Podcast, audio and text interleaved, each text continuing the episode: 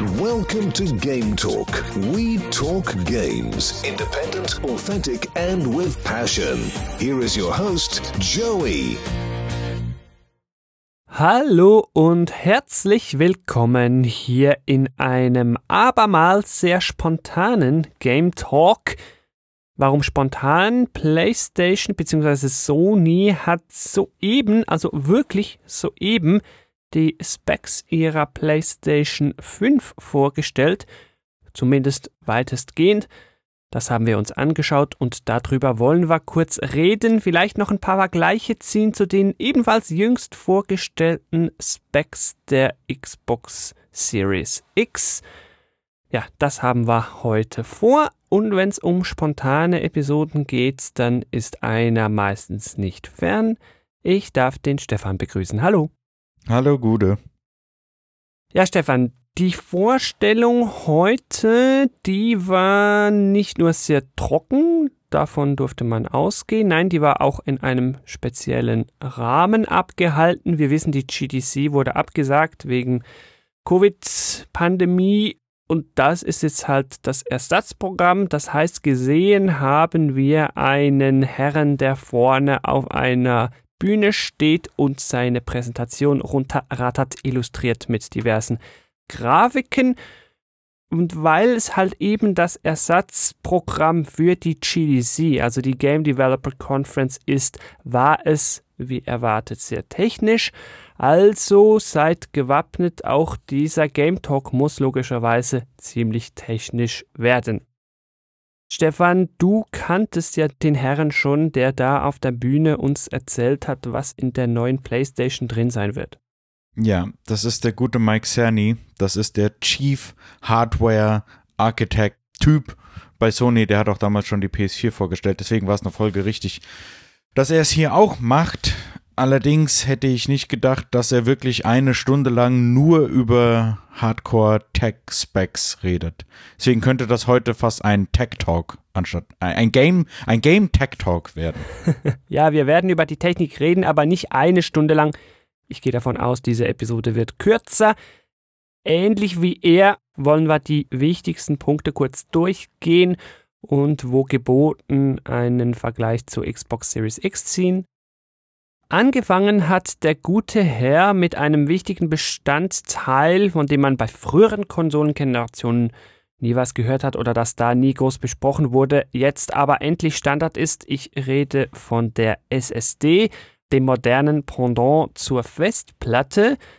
Feststellung 1, ja, es hat jetzt eine SSD drin, endlich, das ist ja höchst überfällig. Jeder PC-Spieler, der mag nur müde grinsen, wenn der jetzt hört, die nächste PlayStation, die hat eine SSD drin.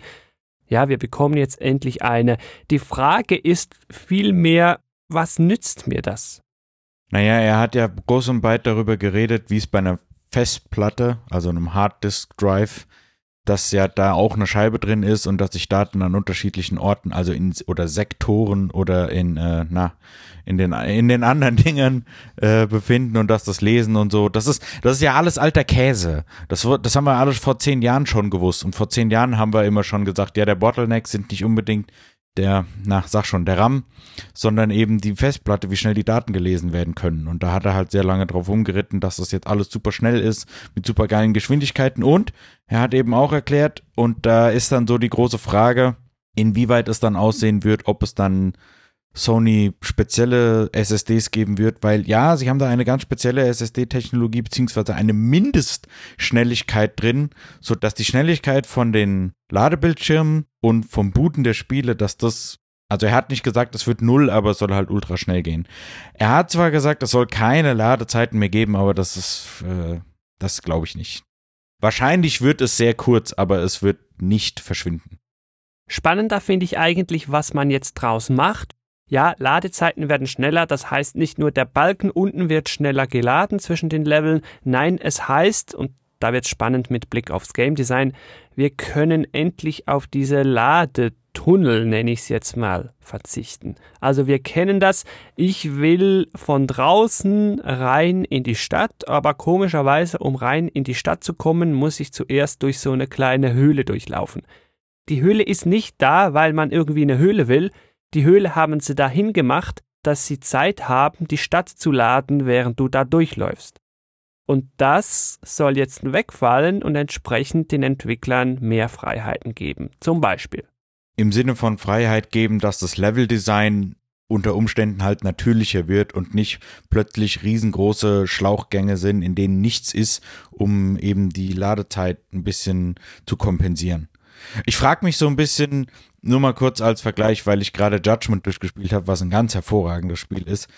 Äh, ist ja bei den Yakuza-Spielen und da war es dann immer so, man kann durch diese Stadt laufen und wenn man in ein Geschäft rein musste, musste man bei den Yakuza-Spielen X drücken und dann hat es geladen. Und bei Judgment ist es aber nicht so. Und ich glaube, bei Yakuza 6 ist es auch schon nicht so. Da ist dann so die Frage, okay, da haben sie wohl auch schon irgendwie entwicklerseitig irgendwas hingekriegt, um das zu umgehen. Aber wenn jetzt natürlich noch hardwaremäßig gegeben wird, dass man, er hat da ja gezeigt, dass es immer nur so geladen wird, wohin die Spielfigur guckt. Also dass die, dass die Geschwindigkeiten so schnell sind, dass äh, dass man erst laden kann, wenn man es braucht. Genau. Man muss also nicht vorladen, was natürlich auch wieder positive Auswirkungen hat auf die Ladezeit vor dem Spielbeginn. Ja, also ich meine, ich weiß nicht, ob du dich noch daran erinnern kannst, irgendwie, im, ich glaube im Frühjahr 2019 oder so, gab es schon Hinweise von Mike Sandy, dass er gesagt hat, ja, äh, Spider-Man das lädt jetzt, das, was vorher 30 Sekunden gedauert hat, dauert jetzt nur noch eine halbe Sekunde. Aber das sind dann wieder so die Sachen, ja, was nutzt mir dieser Vergleich, wenn ich hier ein altes Spiel benutze? Also da muss man dann abwarten. Alte Spiele soll noch ein Stichwort sein hier im Zusammenhang mit der SSD. Man wird auch externe Festplatten anhängen können. Da besteht einfach die Gefahr, dass die zu langsam sein werden, vor allen Dingen, wenn es Festplatten sind. Das heißt, von extern kann man nur PS4 und ältere Spiele spielen. Alles, was PS5 ist, muss von der schnellen SSD gespielt werden. Es wurde ja dann auch gezeigt, dass sie eben nicht wie früher bei der PS3, wo ja eine kleine PS2 eingebaut gewesen ist und sie das dann schlussendlich verworfen haben, weil das irgendwie zu teuer geworden ist, haben sie es ja hier viel mehr in die Hardware so integriert, dass das alles funktioniert da gab es ja einen Legacy Mode und einen Pro Legacy Mode und dann noch der Native Mode. Und er hat äh, gesagt, dass es eine Top 100 Liste der PS4 Spiele gibt und davon laufen fast alle reibungslos. Das ist wieder eine etwas nebulöse Aussage. Weder weiß man, was das für Titel sind, äh, aber ich glaube, da sollte man sich keine großen Gedanken machen. Das wird wahrscheinlich schon alles funktionieren. Die Größe finde ich spannend. Das Problem an der SSD ist ja nur eines, das ist der Preis. Hier werden wir mit 825 GB starten in der ersten Version. Das ist für eine SSD heute gut, aber komplett betrachtet und vor allen Dingen mit Blick auf den Lifecycle wenig. Er hat ja aber auch gesagt, dass es eben, wie schon bei der PS4, relativ einfach sein soll, die Festplatte zu ändern unter der Voraussetzung, dass eben die Festplatte schnell genug ist. Er hat ja so ein bisschen vierdimensional geredet dann, weil er gesagt hat, ja, im Moment ist es noch so, hm, aber wenn die Konsole dann erstmal draußen ist und wenn dann noch mal ein bisschen Zeit vergeht, dann werden auf jeden Fall die entsprechenden Festplatten, beziehungsweise es sind ja keine Festplatten mehr, als Festplatte ist halt einfach so ein umgangssprachliches Wort. Deswegen weiterhin Festplatte werden die dann verfügbar sein und dann kann man das natürlich noch nachrüsten. Wobei ich persönlich muss sagen, ich habe seit keine Ahnung, ich habe ich habe in ich, ich noch bevor es die PS4 Pro gab, habe ich in meiner PS4 eine SSD reingebaut und die ist 256 Gigabyte groß. Damit komme ich eigentlich auch gut zurecht. Das liegt eben daran, dass ich die Spiele, die ich nicht spiele und auch nicht brauche, da lösche ich einfach die Installation, dann habe ich wieder ein bisschen Platz. Deswegen mal schauen, wie lange ich damit durchhalten kann, aber das wird ja dann die Zukunft zeigen. Ich habe ja das Terra voll. Du hast aber gesagt, das Problem, das kann man lösen. Sony hat auch schon erkannt, dass die 825 GB früher oder später zu wenig sein werden, insbesondere wenn man bedenkt, dass die Spiele ja alle drei Monate größer werden. Wie macht man das jetzt hier? Man wird den Speicherplatz nicht ändern, wie man das früher gemacht hat, also alte Festplatte raus, neue Festplatte reinbauen und dann System und alles nochmal neu drauf installieren. Hier geht es einfacher. Hier wird man den Speicher erweitern, Bei Sony ist das, wie ich finde, sehr gut gelöst, nicht über irgendwas Proprietäres. Nein, ich kann M2 SSD-Kärtchen da reinstecken. Man muss dann einfach bei Ihnen auf der Kompatibilitätsliste gucken wegen Geschwindigkeit und physischen Abmessungen. Aber ich kann da also einfach warten, bis die voll ist hoffentlich die SSD-Preise bis dann günstig genug sind. Dann gucke ich da in die Liste und kaufe mir die entsprechende M2-Erweiterung und stecke die dann in meine PlayStation. Und ich muss nicht mal mein System irgendwie neu aufsetzen, so wie ich es bis anhin musste. Ja, das Problem hatte ich nämlich damals auch, dass ich das komplette System nochmal draufspielen musste.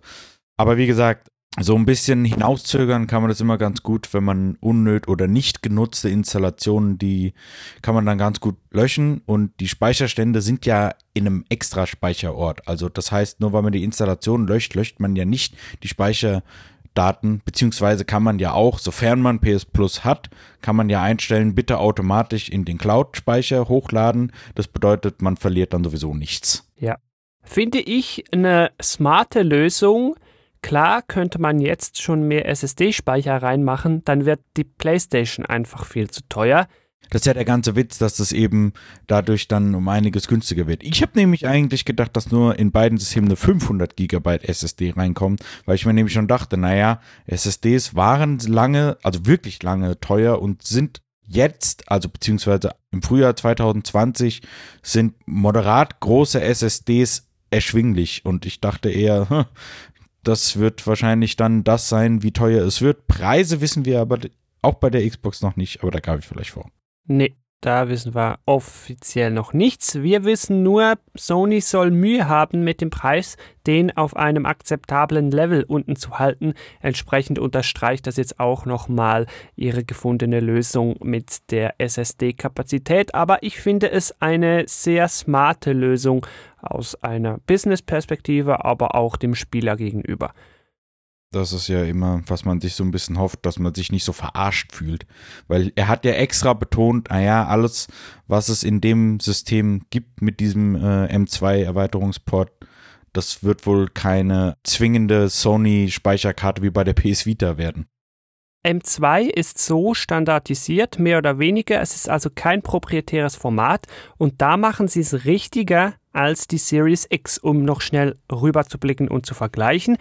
Bei der Series X wird es auch eine 1 Terabyte, ja gut, ein bisschen größere SSD drin haben. Die wird ebenfalls ziemlich custom sein.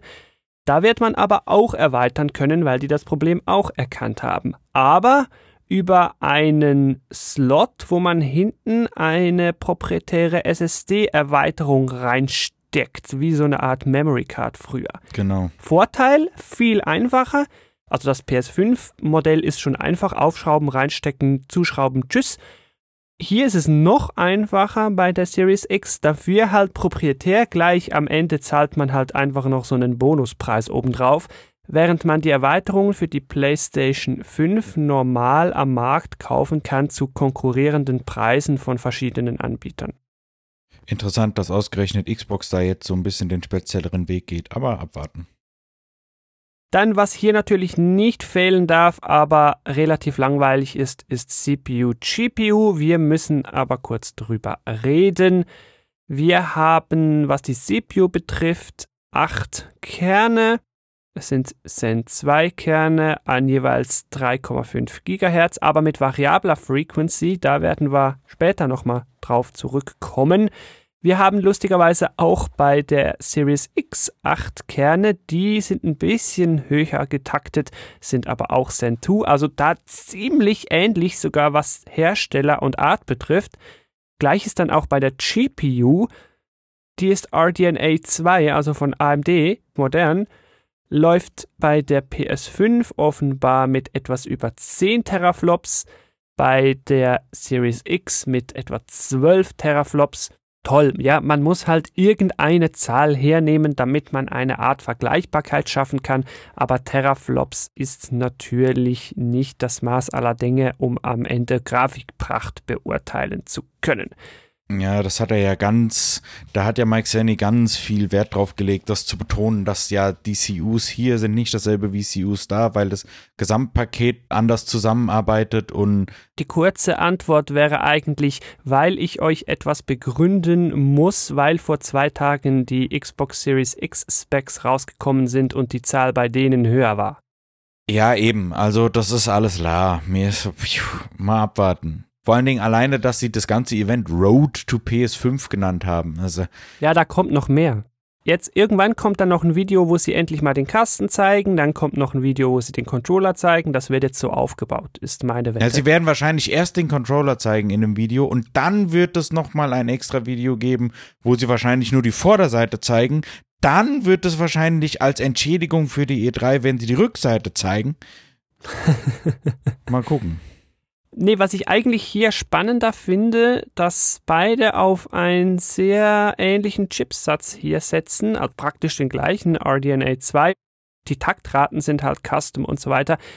Finde ich aber spannend. Wird vielleicht für Entwickler auch einfacher sein, wenn es um Ports geht, wenn das Herz beider Konsolen so ähnlich ist. Naja, aber das ist auch schon sehr, sehr lange bekannt, dass beide Konsolen auf AMD setzen werden, so völlig komplett. Deswegen war es ja auf der einen Seite so ein bisschen interessant, was wird er uns erzählen, aber er, er hat halt sehr, sehr, sehr ausführlich erzählt, ja, wir machen, wir, wir haben zwar das Gleiche, aber es ist nicht das Gleiche. Ja, und bei uns ist es natürlich besser, weil wir haben hier die CUs höher getaktet und das macht mehr aus, als wenn man mehr hat, die tiefer getaktet sind. Das sind alles wieder Anspielungen gegen die Series X, wenn man die Specs nebeneinander hält. Dann hat der wahrscheinlich gestern Nacht noch damit verbracht, die Speech so anzupassen, um überall, wo die Zahl tiefer ist als bei Microsoft, mehr dazu zu sagen. Teilweise auch zu Recht. Er hat ja soweit auch recht, dass Teraflops halt wirklich nicht das ganze Lied sind. Aber damit würde ich meinen, lassen wir es mal bei CPU, GPU vorab bewenden. Zur Frequency müssen wir dann hinten raus nochmal kommen. Memory ist noch viel langweiliger, das können wir ganz kurz machen. 16 GB wird wahrscheinlich eine Weile reichen. Ich hätte jetzt gedacht, ach komm, mach doch gleich 32, kostet ja heute auch nicht mehr die Welt. Jetzt haben halt beide 16 und das ist soweit ganz gut. GDDR6, also auch ausreichend schnell. Mit den schnellen SSDs, hier schließt sich auch wieder ein Kreis, wenn man ein bisschen die Zusammenhänge versteht, braucht es auch nicht so viel RAM, weil wir haben ja gesagt, man wird alles instant von der SSD zuladen können. Das heißt, man muss gar nicht so viel vorhin in den RAM reinschaufeln. Da braucht man also nicht mehr so viel Kapazitäten wie früher. Das sind ja auch die eigentlich interessanten Sachen.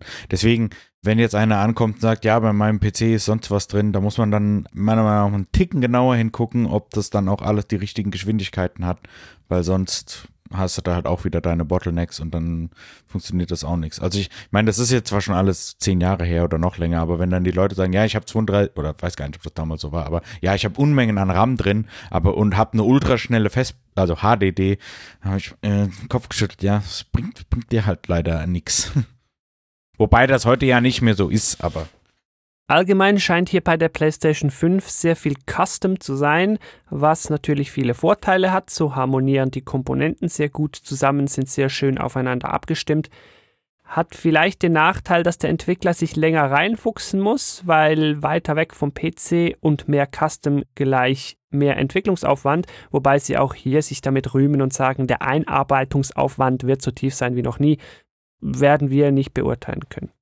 ja, Ich habe jetzt vorhin Frequency angesprochen und da wird es um Wärme gehen und das kann ganz spannend sein. Ja, das ist ein Thema, was mich mit meiner PS4 Pro auch schon seit etwas längerer Zeit umtreibt. Und erst kürzlich vor dieser Aufnahme habe ich sie aufgeschraubt, wollte mir mal den Lüfter angucken, ob der nicht ein bisschen zu staubig ist, weil das Problem der PS4, und das hat Mike Sandy sogar selber zugegeben, also er hat jetzt nicht so gesagt, wie ich es gleich vergleichen werde, aber er hat gesagt, sie haben da nicht unbedingt den besten Job gemacht. Ich würde eher sagen, dieses Teil wird so laut wie ein startendes Flugzeug und wird so heiß wie die Sonne. Und das ist ja ein Problem, das wir gefühlt über jede Konsolengeneration mal sagen.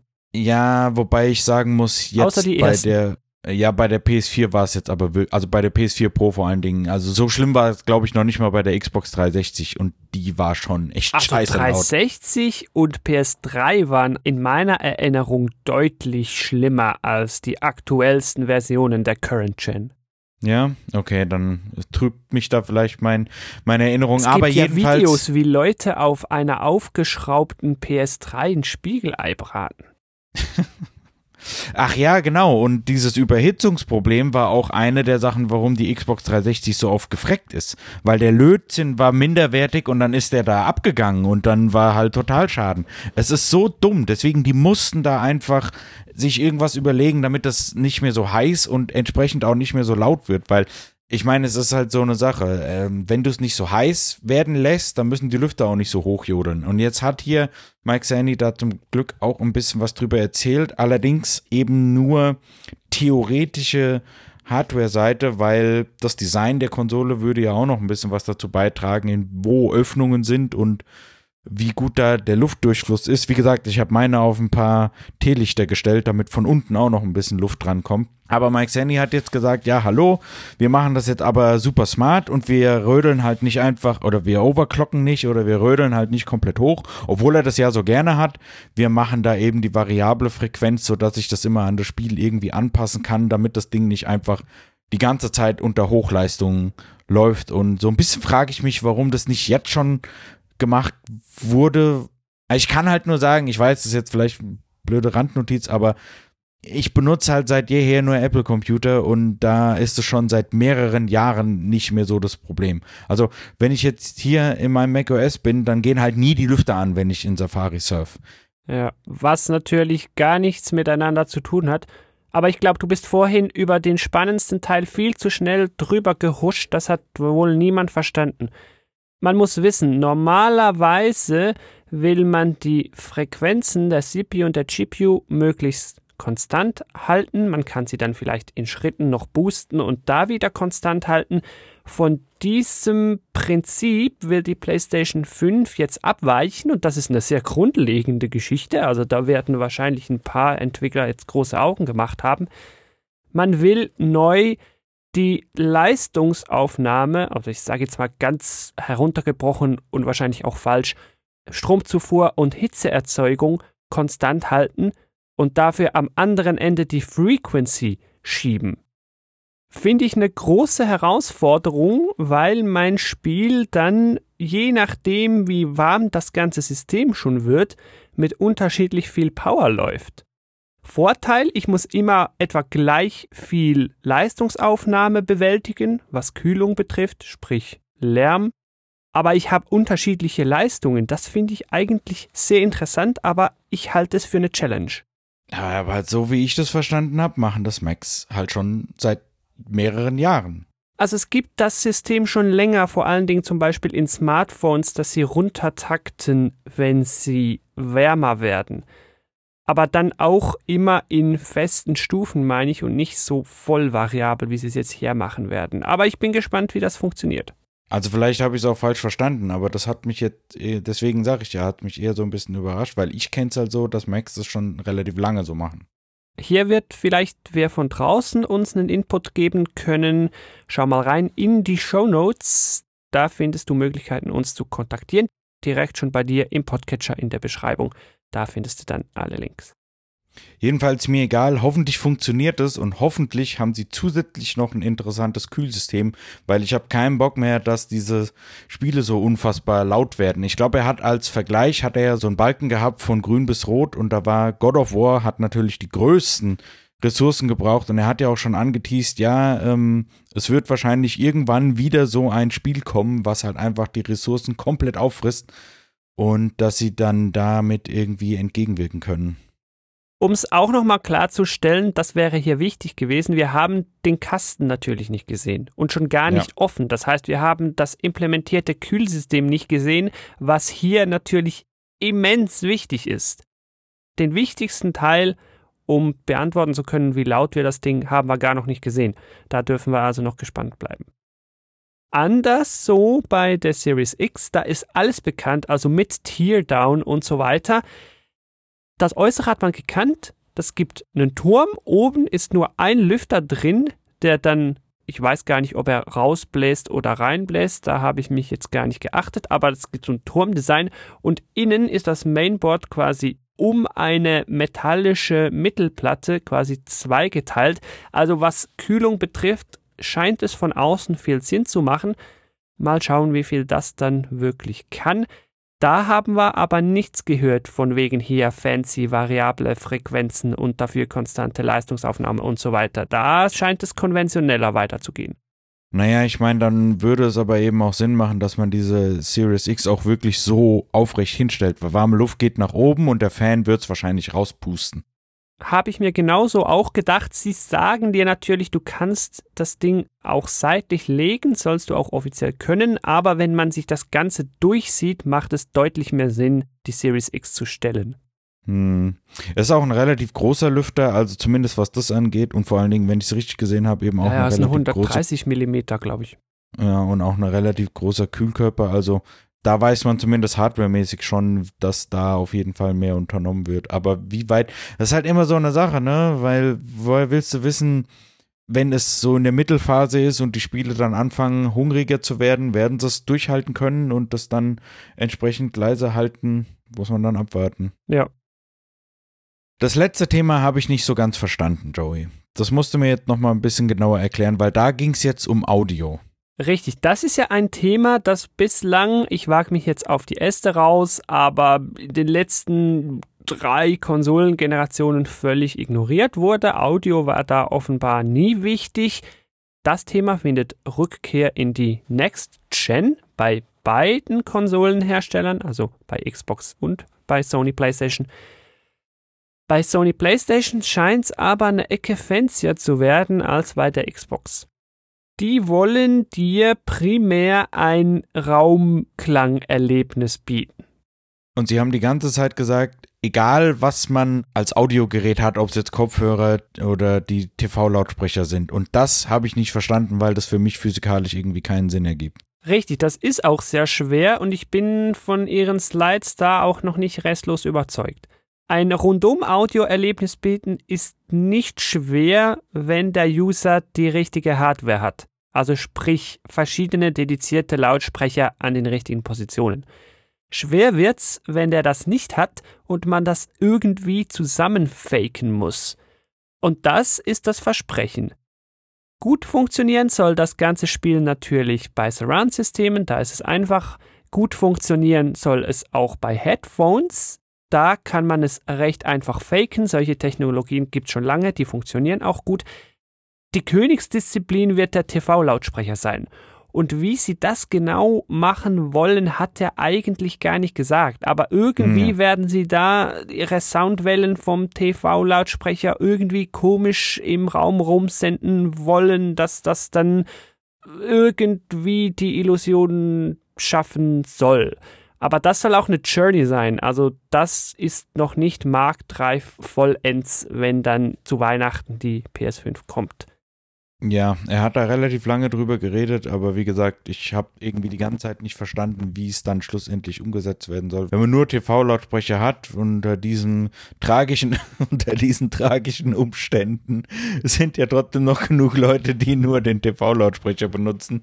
Ja, leider, ja. Aber wichtig hier ist noch, und das steht natürlich im Zentrum, Audio bekommt jetzt endlich eine eigene Custom Hardware, die ziemlich potent sein soll. Das Ganze soll dann Tempest 3D Audio Tech heißen. Ja, wow. Also Audio kann auch alleine schon mehr aufgrund der eigenen Hardware, also sprich gleichzeitig mehrere Soundquellen verarbeiten und so. Also da wird natürlich auch alles einmal hochgedreht. Ja, aber der, wenn er selber auch noch sagt, das ist so Learning by Doing, da muss man dann einfach mal abwarten. Ja. Was auch ganz spannend ist, sie wollen via Head-Related Transfer Functions dein Sounderlebnis verbessern. Den Begriff haben jetzt nicht Sie geschaffen, das gab es schon vorher. Ich hau dir mal einen Wiki-Artikel in die Show Notes. Also da geht es eigentlich darum, wie dein Kopf mit deiner spezifischen Ohrform Dreidimensionalität über Klang wahrnehmen kann, wie das dann in deinem Ohr drin bounced und du das dann erfährst und so. Also ganz kompliziert. Da geben sie dir zu Beginn mal fünf Profile, da kannst du die dann auswählen und gucken, was für dich am besten passt. Und dann hat der fancy Ideen, wie du dann vielleicht in drei Jahren mal irgendwie dein Ohr fotografieren kannst und dann kreiert dir das ein Profil und so. Also das Wissen über Head-Related Transfer Functions, diese HRTFs, soll ihnen eben helfen bei diesem Faken von Dreidimensionalität, offenbar dann eben auch mit TV-Lautsprechern. Ja, okay. Okay. Aber wäre ja schön. Ich meine, es wäre ja wunderbar, wenn das funktionieren würde. Also ich würde mich ja mega drüber freuen. Meine bislang gemachten Erfahrungen mit Audio zeigen einfach, das glaube ich erst, wenn ich es höre. Ja, naja, ah weil du kannst halt die Physik nicht verarschen. Du brauchst halt für bestimmte, ähm, wenn was voll klingen soll, dann muss halt auch der entsprechende Lautsprecher groß sein. Wenn der Lautsprecher klein ist, dann klingt es halt nicht so voll. Das, dagegen, kann, dagegen kann man halt nichts tun. Man kann da ähm, ein bisschen faken und ich bin auch erstaunt, wie gut mittlerweile Telefonlautsprecher klingen können. Aber irgendwann gibt es halt doch nochmal eine Grenze. Das ist ja nochmal ein eigenes Kapitel. Also wie gut es klingt, ist normal eine komplett andere Schiene. Jetzt sind wir ja nur beim wie 3D klingt es. Also beim TV-Lautsprecher besser klingen wird es nicht. Es wird dann einfach 3D-Scheiße statt 2D-Scheiße. Also das Problem bekommen sie damit nicht gelöst. Ja, ja, eben. Also äh, mal, mal abwarten. Da, da bin ich sehr, sehr skeptisch, ehrlich gesagt werfen wir auch hier den Blick rüber zur Xbox Series X. Die haben nichts erzählt von solchen fancy Funktionen, aber man weiß auch, die Series X wird einen eigenen Audio-Chip bekommen. Das heißt, die, ich sage jetzt mal, relativ simplen Dinge wie ja, wird ausgelagert und wir haben mehr Rechenpower für Soundeffekte, für gleichzeitige Soundeffekte etc. Das wird es da auch geben. Also das simple Mehr vom Gleichen ist besser haben wir bei beiden Konsolen.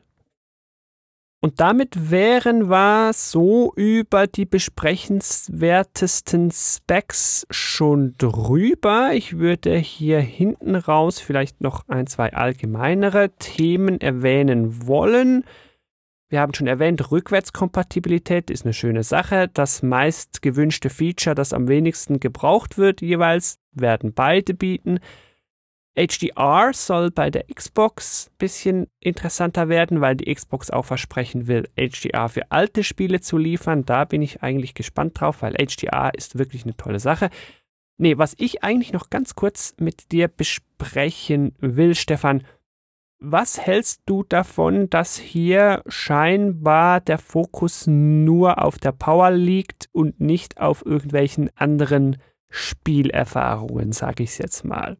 Das habe ich mich auch gefragt, dass die es wirklich durchgezogen haben und da eine ganze Stunde lang wirklich hardcore, also ich habe mich an nichts jetzt ad hoc erinnern, wo sowas in der Tiefe so sehr besprochen worden ist und ich muss auch ganz ehrlich sagen, ich war nach einer halben Stunde auch schon ziemlich gelangweilt. Eigentlich, also für Leute, die das interessiert, hat er viele interessante Sachen gesagt. Und meiner Meinung nach, das, was er gesagt hat, war auch in irgendeiner Art und Weise sinnig, aber muss das unbedingt sein? Also ich meine, ich könnte mir vorstellen, dass viele Leute jetzt halt gedacht haben, ja, am Ende werden sie wenigstens irgendwas mal von dieser Konsole zeigen. Und als die PS4 angekündigt wurde, da wurde das im Februar, glaube ich, wurde mindestens der Controller enthüllt und sie halten sich da extrem zurück und ja. haben jetzt hier sehr, na, ich weiß nicht, ob es Erklärungsnot ist, aber sehr viel Zeit jetzt damit verbracht, einfach nur Hardware zu zeigen oder zu erklären, besser gesagt. Sie haben mir nichts gezeigt, sie haben mir nur erklärt. Das war, das war mhm. eine Technikvorlesung. Ist halt ein Ersatz für die GDC. Bin gespalten, weil ich sag mal, je transparenter und je klarer du sagst, was du, also er hat ja auch erklärt, warum man die Sachen so macht, wie sie macht. Und wenn man sowas klar kommuniziert, dann ist es natürlich im Nachhinein auch leichter zu erklären, warum das alles so ist. Und ich würde trotzdem genug Leute geben, denen ist das alles scheißegal, die wollen einfach nur FIFA spielen und das sei denen auch gegönnt. Ich meine, wir sind jetzt halt in einem Alter, wo uns Konsolenkriege eigentlich nicht mehr interessieren, sondern eher so, ja, gibt's, wo, wo gibt's die meisten Spiele, die mir Spaß machen? Das Gerät kaufe ich mir. Oder er kauft sich einfach beide früher oder später.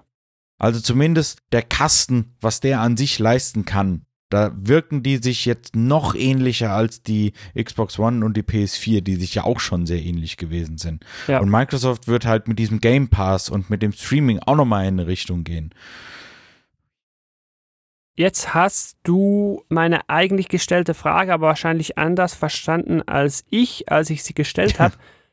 Die hat mehr darauf abgezielt, beide Konsolen bieten einfach ein Gerät, das du unter den Fernseher stellst und darauf kannst du mit viel Power mit einem Controller in der Hand ein Spiel spielen. Also beide werden der NES mit viel Power. Oder umgekehrt formuliert, keine Motion Controls, kein Wort bislang zu VR bei Microsoft, sehr, sehr wenig dazu bei Sony, kein Gehampel. Was man höchstens hört, was trendier wird, ist Streaming. Okay, war zu erwarten. Aber das war's. Also wir haben hier effektiv ein PC für unter den Fernseher für Leute, die keinen PC haben wollen.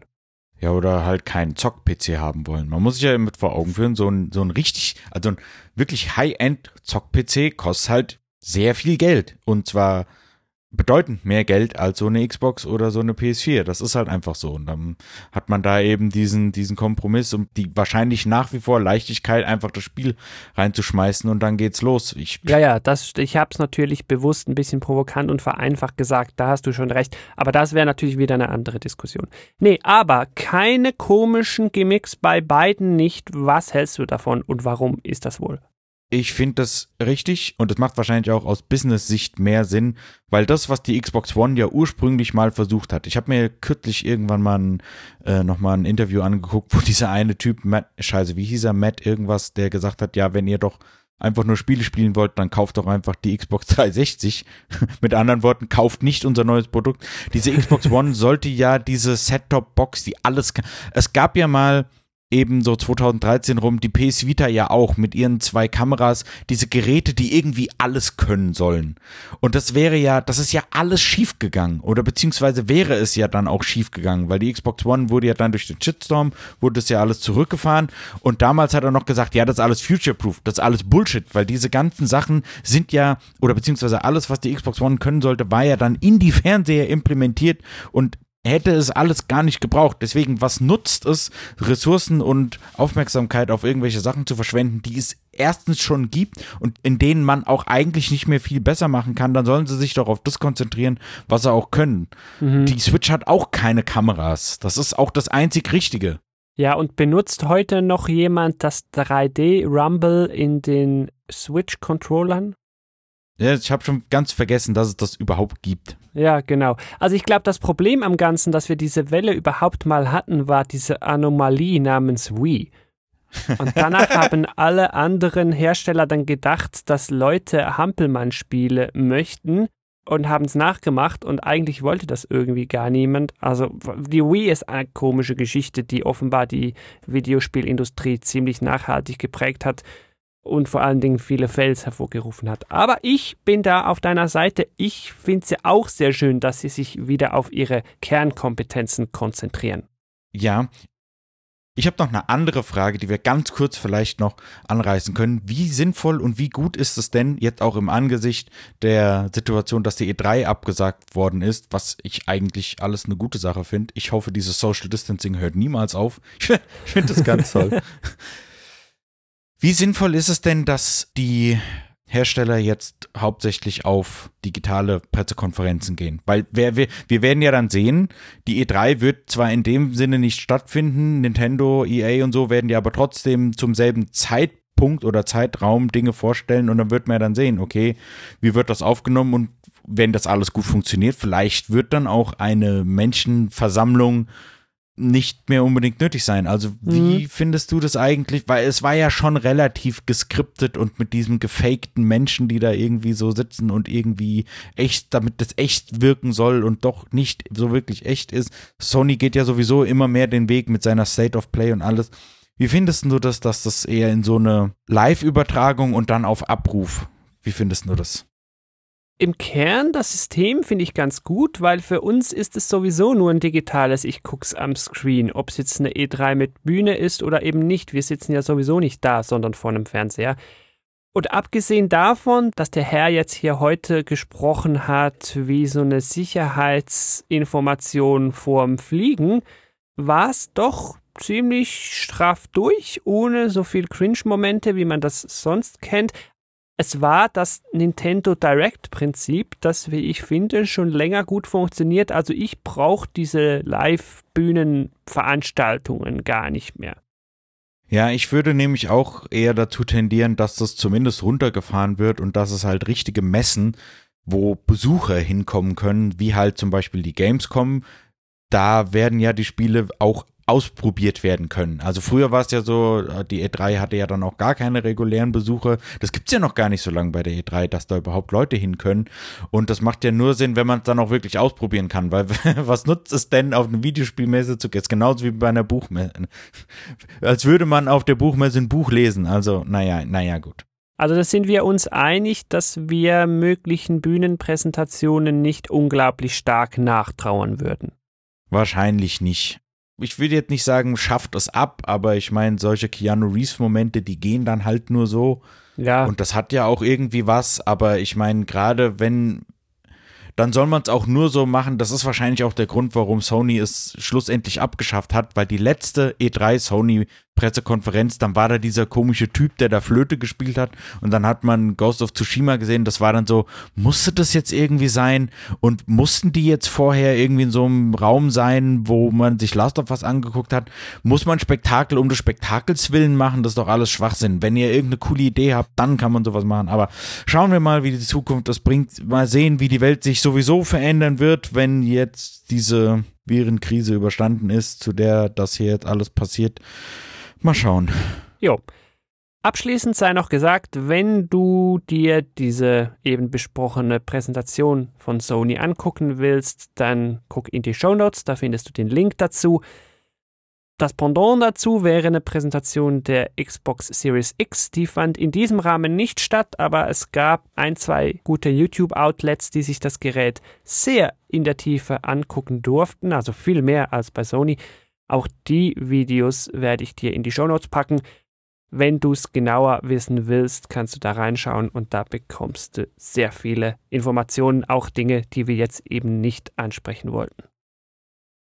Und das soll es dann gewesen sein von diesem einmal mehr spontanen Game Talk. Stefan, ich danke dir, dass du hier spontan mit mir über die PS5-Specs und auch dann den Vergleich zur Xbox Series X geplaudert hast beziehungsweise dass du überhaupt diese Idee gebracht hast. Du hast mich ja eigentlich angeschrieben damit. Ist ja so ein bisschen die Tradition, dass irgendwelche Pressekonferenzen wir uns sowieso gleichzeitig anschauen. Das stimmt, hat sich jetzt irgendwie eingependelt. Ich meine, das war damals schon so bei der PlayStation 4 Pro. Vielleicht war das sogar einer der ersten Game Talks, den du. Das war der erste, wo ich dabei war. Ah ja, eben. Ah, cool. Gut, dann danke ich dir da draußen wie immer fürs Zuhören. Wir hören uns wieder beim nächsten wahrscheinlich regulären Game Talk, wenn nicht wieder spontan irgendwo eine Konferenz oder Vorstellung oder irgend sowas hinterm Baum hervorspringt. Bis dahin wünsche ich dir wie immer viel Spaß beim Spielen, wahrscheinlich sogar noch immer mit einer PlayStation 4. Tschüss. Tschüss. Thank you for listening to Game Talk. For further information, please visit Game Talk FM. Till next time.